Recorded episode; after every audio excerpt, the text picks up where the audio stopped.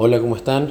Hoy es 11 de diciembre de 2022. Quiero contar un eh, testimonio. Semana pasada nos vamos de vacaciones con eh, la familia, nosotros cuatro, con los dos chiquitines y nosotros dos los adultos.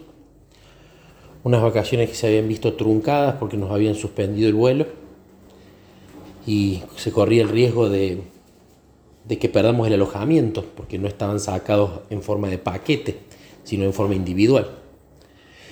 Bueno, eh, fue una bendición que nos respetaran el pasaje completo, que no hayamos tenido que poner un peso más, y que mm, el alojamiento con casi un año de diferencia nos respetara lo que habíamos pagado y poder alojarnos igual. Así que ya desde ese punto de vista eh, era una bendición.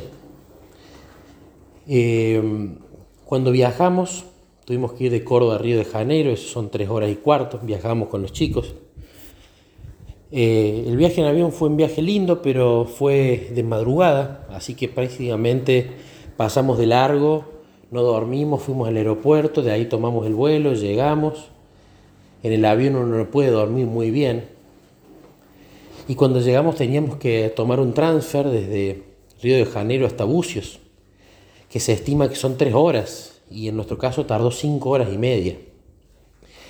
Entonces estábamos recansados, estábamos con sueño, eh, y cuando llegamos al lugar, a la casa, nos habían pasado mal la dirección.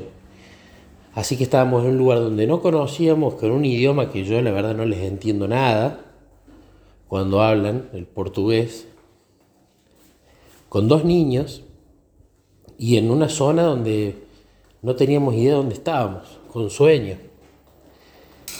Y estábamos desanimados y de repente había una persona en el lugar, la única persona que estaba en, en todo el lugar ese, y era un hombre que hablaba español. Y realmente cuando le comentamos el caso, él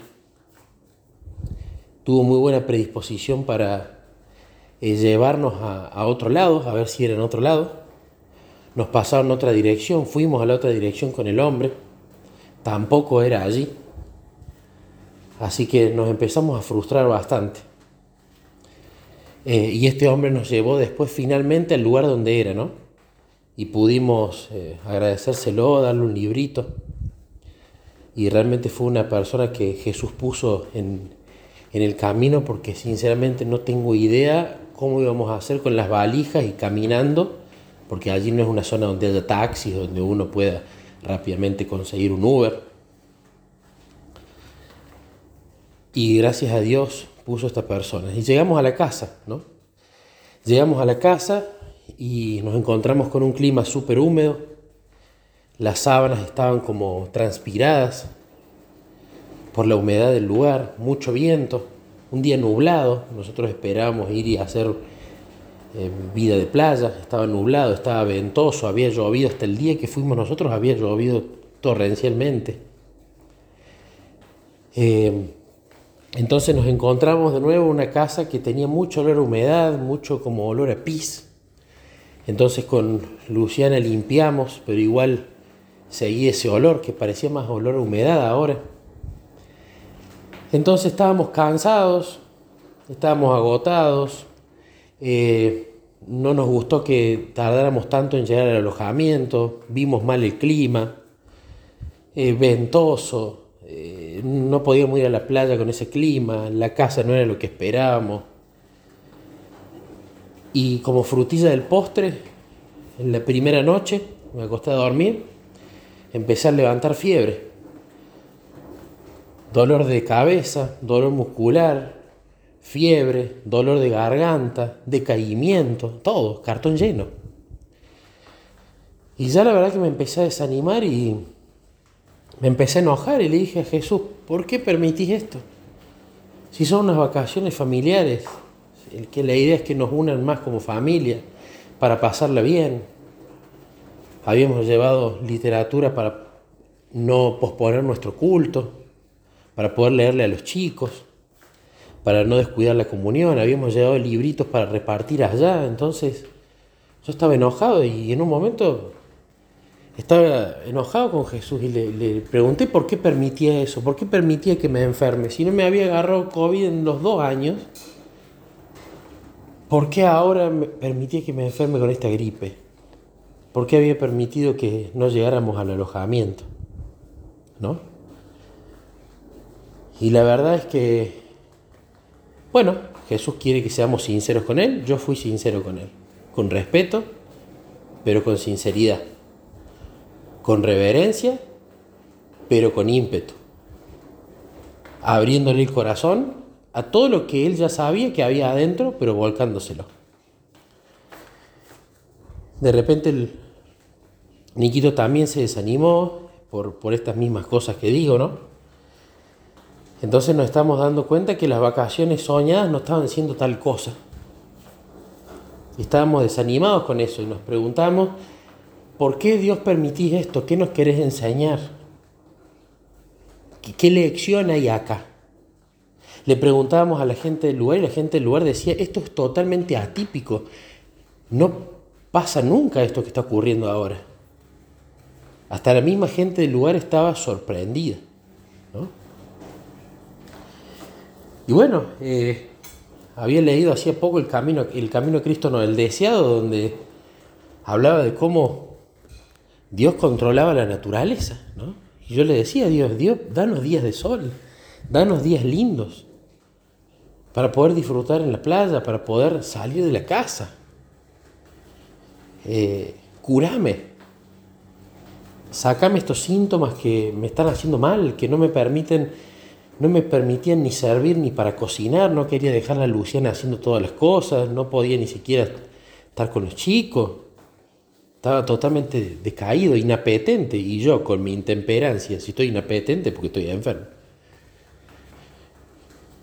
Y sucedió que al otro día, a las 24 horas de los síntomas, ya tenía dolor de garganta, pero todo el resto de los síntomas ya se habían ido por completo, ¿no? Por lo cual obviamente le agradecí a Jesús, pero de nuevo, en el culto de la mañana, le pregunté, Jesús, ¿por qué permitiste eso? Ese día estaba más lindo, ya había empezado a salir el sol. Ya íbamos a poder hacer vida de playa. Ya estaba normalizándose todo un poquito. Ya nos habíamos acostumbrado a la casa, ya habíamos podido descansar y en mi caso ya estaba menos enfermo. Estaba prácticamente 100%. Entonces en la meditación de la mañana le volví a preguntar a Jesús, ¿por qué permitiste eso? ¿No? ¿Qué me querés enseñar? ¿Qué nos querés enseñar? Y cuando estaba hablando de eso empezaron a venir impresiones a mi mente sobre el, aprender a contentarse en cualquier situación. Y vino una impresión muy fuerte donde Jesús me recordaba por lo que vos tenés que estar agradecido y tiene que ser la condición suficiente es porque yo morí por vos. Todo el resto sobra. Y cuando tuve ese pensamiento le dije a Jesús, sí, tenés razón, soy desagradecido, pero yo no puedo ser agradecido por mí mismo.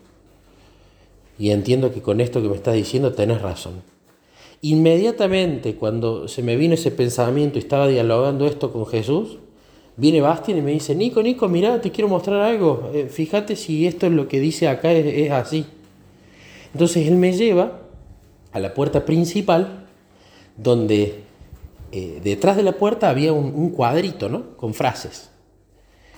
Y la frase que Bastian me señalaba era una frase imperativa, donde decía, agradece a Dios.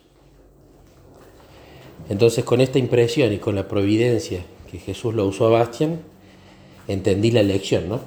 Entendí la lección de ser agradecido entendí la lección de aprender a contentarse con lo que Jesús nos da, entendí la lección de que mi corazón tiene que continuar siendo transformado todos los días para ser más agradecido por eso. Luego vinieron días lindos, luego pudimos tener unas lindas vacaciones y por más que hubieron vicisitudes y hubieron situaciones que uno no las planifica o no quiere que sucedan, ya las empecé a ver con otros ojos y siempre recordando esto de Jesús, sé primero agradecido. Así que fue, fue de bendición la lección, fue de bendición el poder eh, compartir a Jesús allá, que Jesús puso a varias personas que le pudimos dar un librito y darle palabras de aliento. Y lo que más me traigo en forma personal es este asunto de que el cimiento de mi visión y perspectiva de la vida tiene que ser el agradecimiento primero y luego el resto.